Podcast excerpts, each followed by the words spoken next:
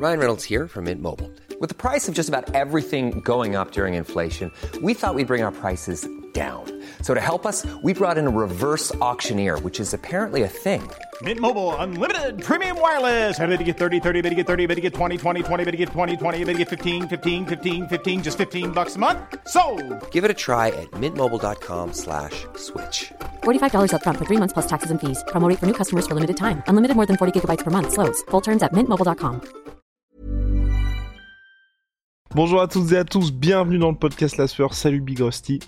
Salut on aujourd'hui du Bellator Paris. Ça y est, on y est, le retour de l'organisation américaine à Paris. Vous le savez, ça a lieu ce vendredi à l'Accor Hotel Arena. Les places sont dans la description si ça vous intéresse. On va parler du retour de Sheikh Congo pour son deuxième title shot chez les lourds et surtout, enfin aussi, pardon, plutôt que surtout, mais de Yoel Romero qui va faire son deuxième combat au Bellator à Paris en short notice face à un adversaire que Rusty va vous présenter. soit.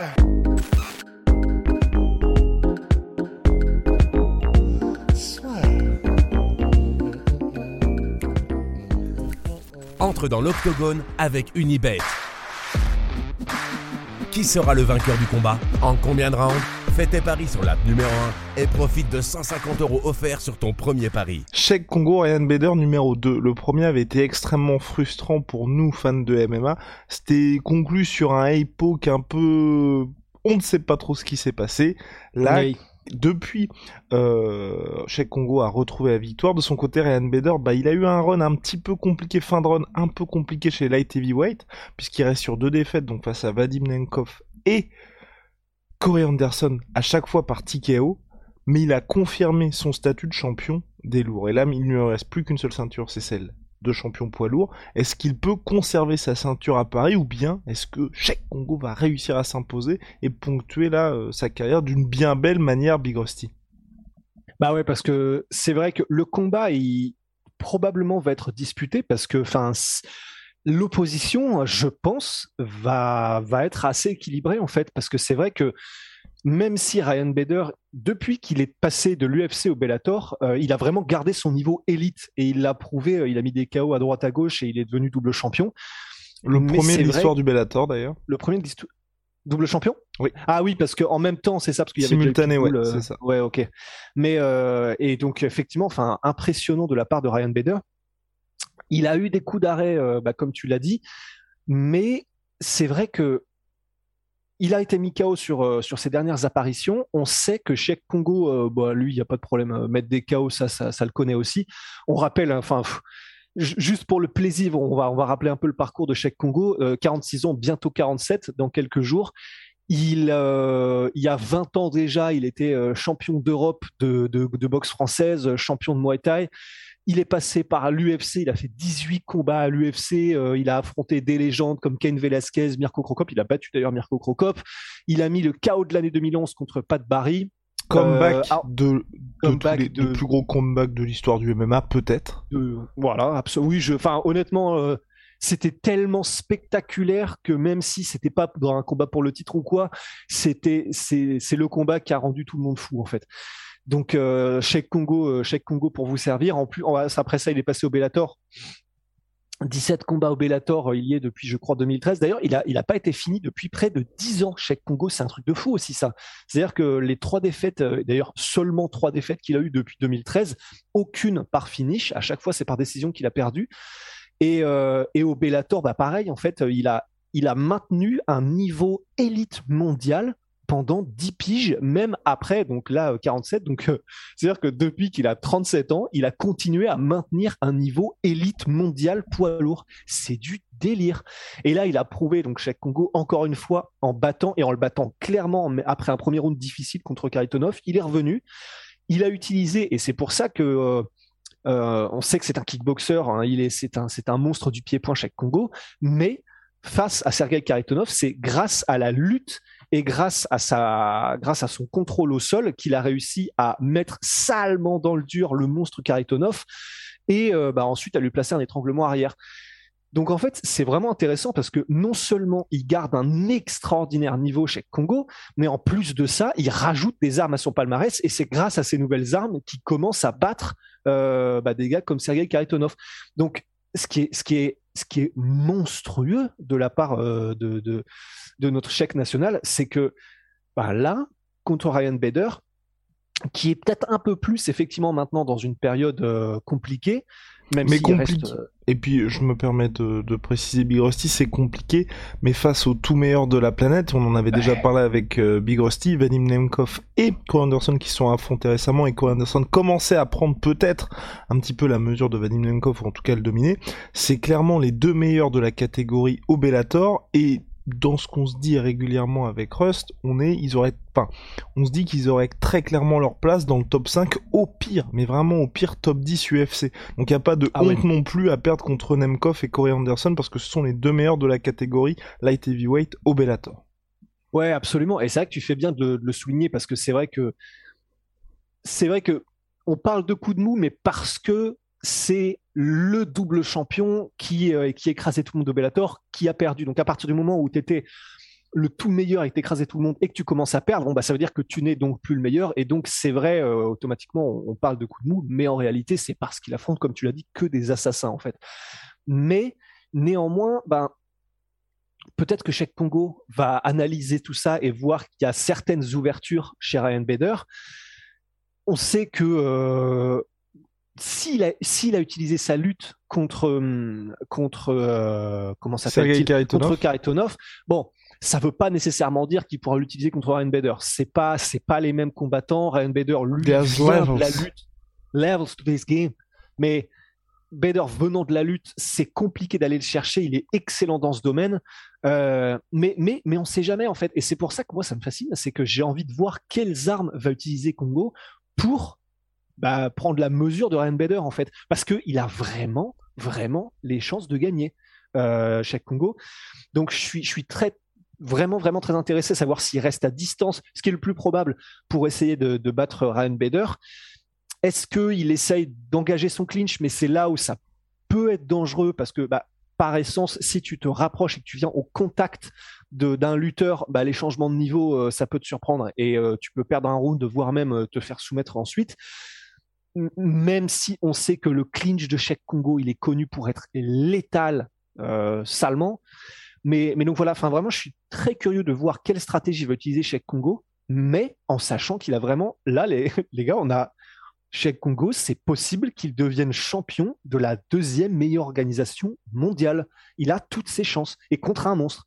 C'est, euh, enfin, c'est peut-être, la plus grosse légende du MMA français, euh, Cheikh Congo. Enfin, on en a d'autres, mais je pense que c'est le numéro un en tout cas en termes de légende. Et là, le fait qu'il réalise ça, ça fait plaisir de se dire, on va y être en fait, on va pouvoir voir et être témoin d'un truc comme ça aussi monstrueux. C'est historique quoi. En tout cas, du côté de Cheikh Congo Big Rusty, c'est vrai qu'on peut lui reprocher, en tout cas, enfin, c'est, on peut lui reprocher, mais c'est à double tranchant. C'est vrai qu'à mon avis, sa longévité vient du fait qu'aujourd'hui, Cheikh Congo est en pleine euh, conscience de ce qu'il peut faire et de ce qu'il ne peut pas faire et de son style qui est tout à l'économie, qui lui permet par exemple de s'imposer contre et, et d'infliger une première défaite en carrière à Monsieur Miniakov qui était à 18-0 Eh oui. à l'époque et qui était vu par beaucoup comme le meilleur heavyweight hors UFC, mais d'un autre côté qui fait que Cheikh Congo malheureusement va s'incliner par décision contre Johnson lors des débuts du Bellator à Paris, où on a à aucun moment un sentiment un petit peu d'urgence de la part de Cheikh Congo. Là, j'espère qu'il, justement, si jamais ça, ça se passe mal lors du combat, tu vois, il y aura un petit peu plus ce côté, euh, bon bah, on va clairement pas laisser ça entre les juges. Si, si ça ne se juges. passait pas comme prévu, toi, comment visualises-tu ce combat? Et pas comment souhaites-tu que ça se passe, hein, mais euh, le, le Ah. petit prono du Big Rusty. Bah, en soi, c'est vrai que ça va dépendre de l'approche de Cheikh Congo. Parce que c'est vrai, enfin, euh, euh, pour rester objectif, c'est vrai que, par exemple, bah, le dernier Bellator Paris contre Tim Johnson, ça nous avait un peu euh, frustré parce que c'est vrai qu'il n'y avait pas eu de sentiment d'urgence et que le combat était pas Et même lui en était Euh, ressorti frustré. Ouais, ouais. Ah, absolument. Et le combat n'était pas aussi spectaculaire que qu'on l'aurait qu'on l'aurait souhaité. Et euh, c'est d'ailleurs fini en split décision parce que même si c'était, il n'y avait pas beaucoup d'engagement et euh, mais et pour autant du coup il n'y a pas eu non plus de claire euh, décision euh, de clair gagnant quoi. C'était vraiment, bah, c'était une split décision. Et même si ça veut rien dire effectivement. Enfin, les split décisions, ça veut seulement dire que. Mais bref. mais mais c'est la manière dont je vois les choses se passer. Bah, je vois bien un Cheikh Congo qui essaye, parce que je pense que c'est là tout son intérêt, de rester à distance. Il a largement les armes pour faire salement mal à Ryan Bader.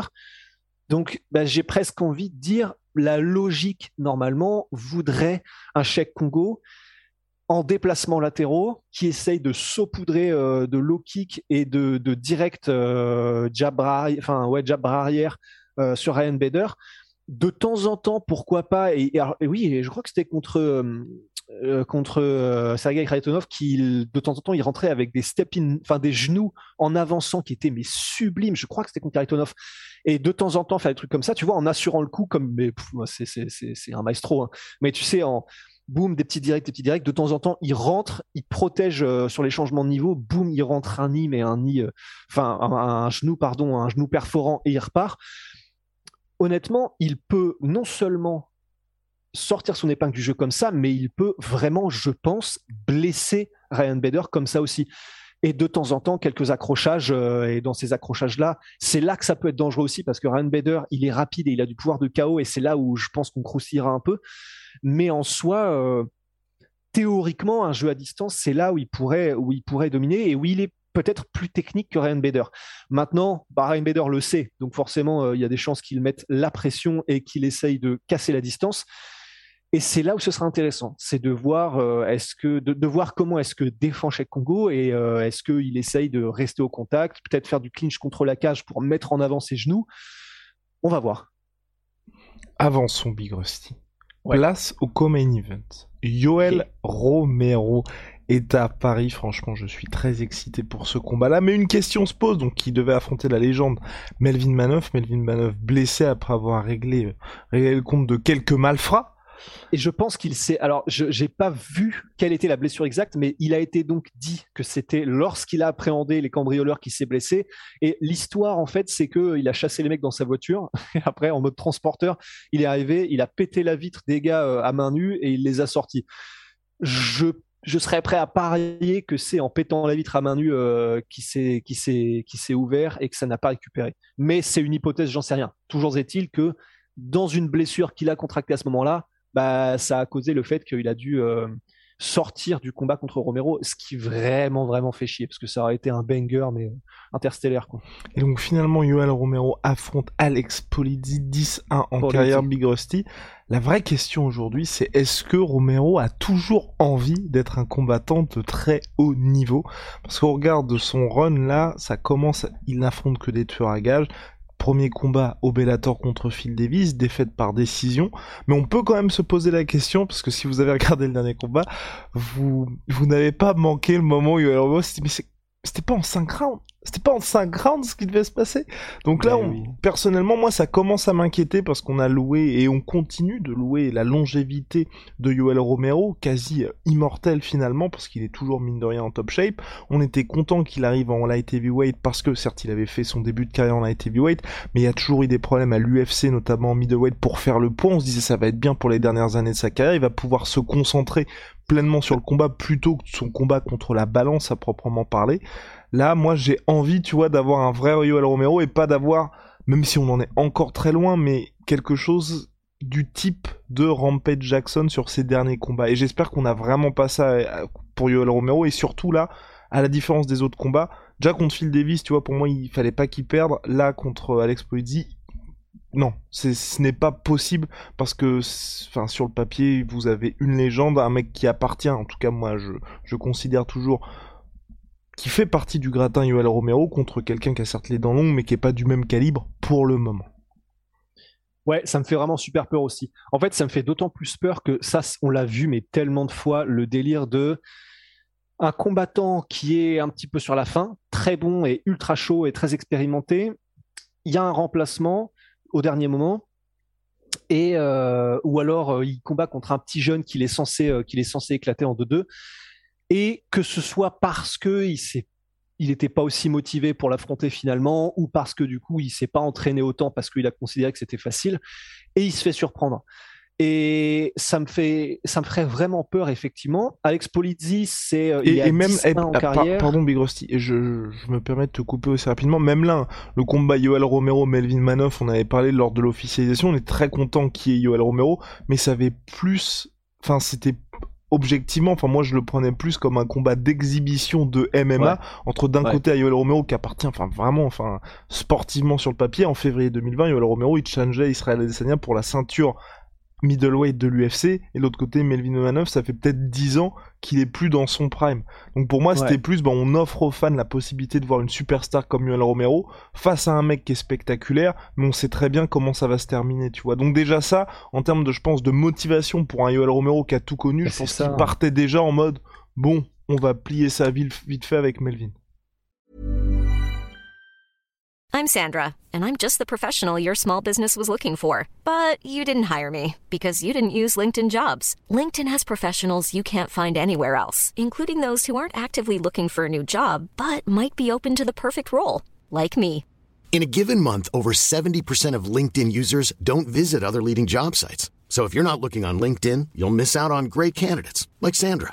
Start hiring professionals like a professional. Post your free job on linkedin.com/people today. Ouais, mais c'est ça. En fait, c'est ce qui me fait super peur. C'est effectivement, ça va être la motivation de Joel parce que là, en plus, il est face à un mec, euh, Alex Polizzi, qui est, hum, il a 8 finishes sur ses 10 combats, mais il est plus porté sur les soumissions. Donc, théoriquement, on pourrait croire, on pourrait se dire que donc, Yoel Romero va arriver en se disant, bon, c'est un gars qui va vouloir m'amener au sol.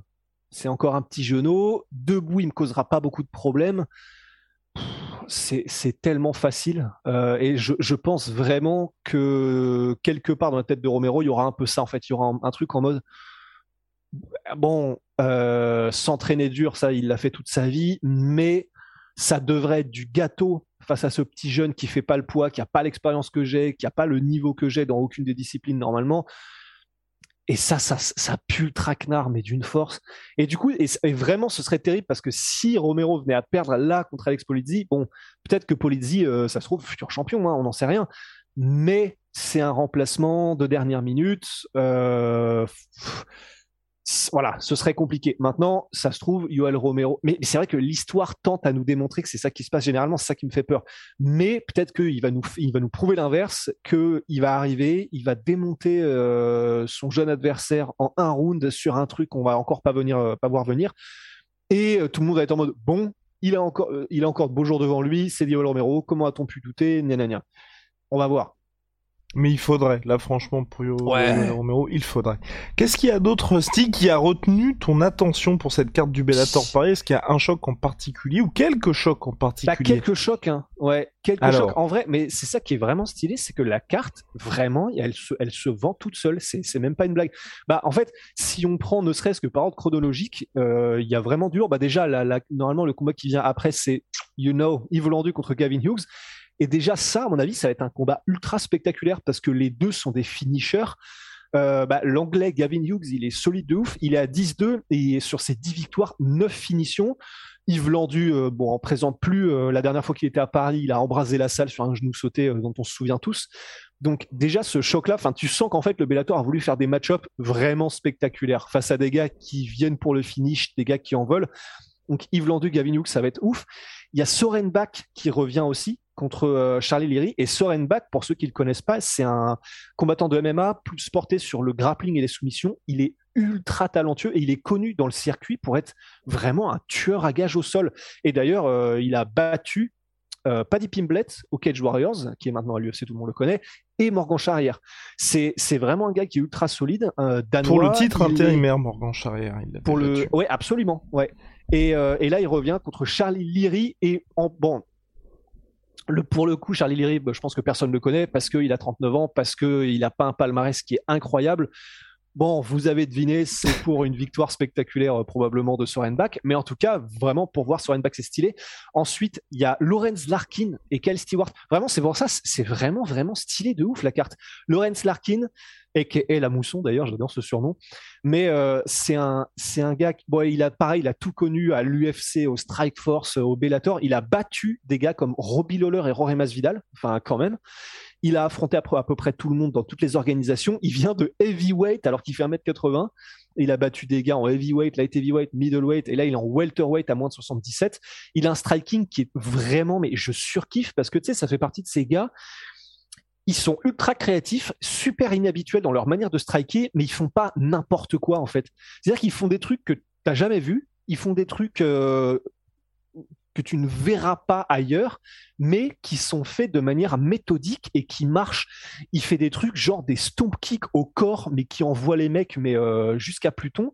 Il met des spinning back low kicks à la Andy Hugh et, pour éclater des gars en low kick. Et ça marche d'ailleurs les low kicks, ça c'est une de ses spécialités. Il fait super mal en low kick. Et en fait, il a un pied-point qui est super intéressant. Il est super complet. Et bah là, juste le fait de le revoir, je suis trop content. Et est-ce euh, que Stewart, est-ce que tu n'es pas déçu de son run à Lawrence Larkin au, Bellator? En soi, en fait, pas tellement parce que le truc c'est que j'avais pas non plus de grosses attentes dans le sens je le surkiffe parce que tu sais c'est un peu c'est une boîte de chocolat tu sais jamais ce que tu vas avoir avec Lawrence Larkin mais il c'est quelque chose qu'il faut dire il est parfois inconsistant en fait.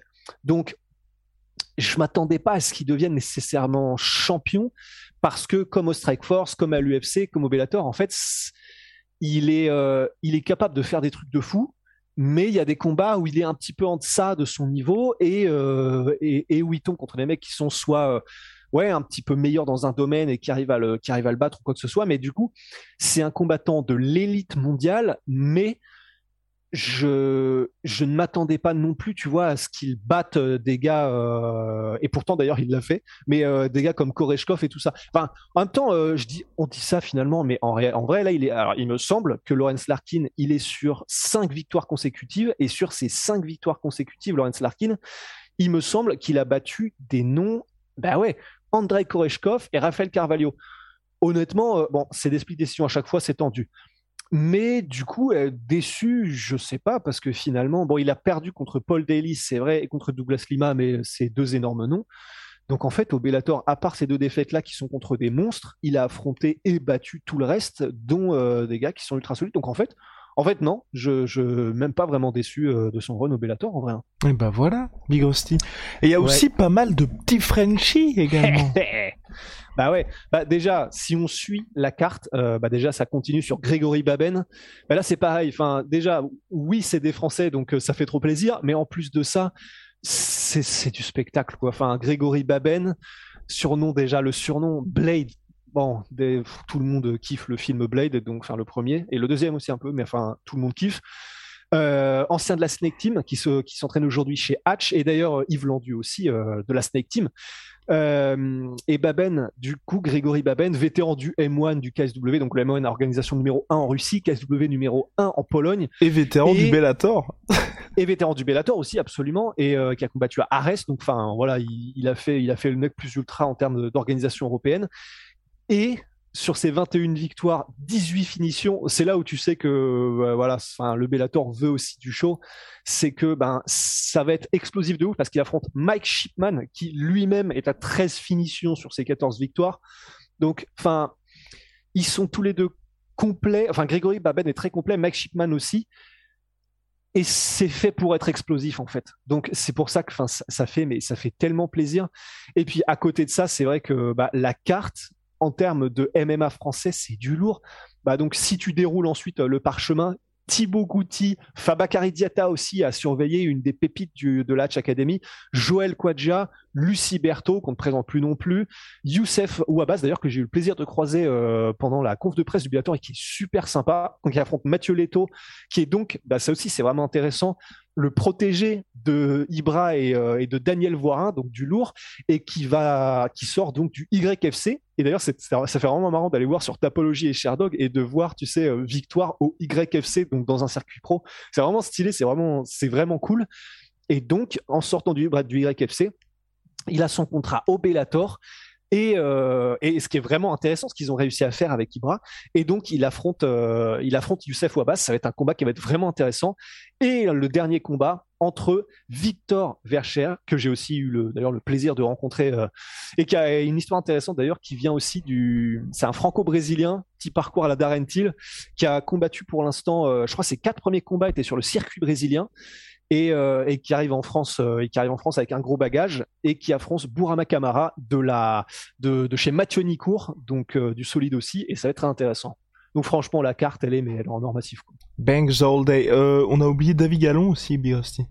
Mais oui attends et pourquoi est-ce qu'il pourquoi est-ce qu'il n'est pas, c'est ce que j'allais dire, mais pourquoi est-ce qu'il n'est pas sur Topologie? Oui, c'est assez étrange. Donc on a eu le plaisir d'interviewer aussi lors de la eh première conférence de presse, mais j'ai peur que la carte ne soit pas à jour. Donc Elle n'est pas à jour, mais c'est bah, ça. Donc j'espère que tous les combats, euh, qu'il n'y a pas de combats qui ont sauté. En tout cas, on s'est basé sur la carte Topologie, mais en tout cas, David Gallon, le Normand, fait son retour également mais oui. lors du Bellator. David Gallon, bah, il y a voilà avec notre interview qui est sur la sur la chaîne La Sueur Clips et euh, David Gallon qui a fait le buzz tout autour du monde après son KO en Rolling Thunder contre Ross Pearson, vétéran UFC. Au Pro Bellum. Au Pro Bellum. Et là, il est sur un super run. Et franchement, euh, bah, du coup, j'ai eu la chance de le rencontrer aussi. Il est trop cool. Donc, euh, franchement que du bonheur. Oui, bah voilà. Big shout à ma Sweet Pea. Sweet Protein, 38% sur tous mes protéines avec le code de la sueur. Venom, sponsor de l'UFC. Sponsor de la sueur. À très très vite. De toute façon, là, ne vous inquiétez pas. On se verra. En tout cas, on espère vous voir lors du Bellator Paris. On y sera. On sera aussi au prochain Ares. Et puis à chaque fois, ça fait plaisir de tous vous voir en, chair et en os. Vous savez qu'on a que des bons retours. En, en, oui, exactement. Non, mais c'est vrai que ça fait, ça fait plaisir chaque fois qu'on peut vous voir et échanger avec vous. N'est-ce pas, Big Rusty? Même si. Euh, wow, ok, ok, ok, ok. Bah oui, non, c'était cool. Ok, ça parle mal. Allez, allez à la prochaine.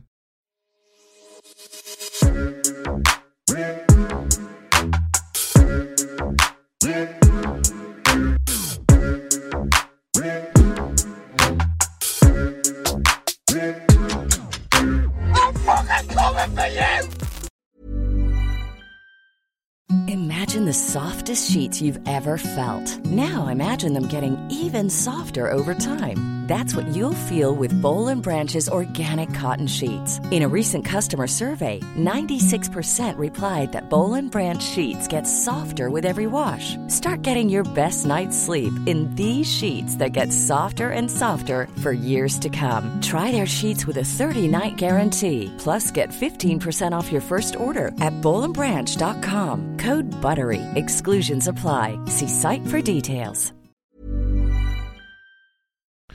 Et voilà, c'est la fin de votre épisode du podcast La Sœur. Si ça vous a plu, n'hésitez pas à nous mettre les 5 étoiles sur Apple Podcast ou sur Spotify. Vous pouvez aussi nous laisser un petit commentaire, ça nous aidera beaucoup.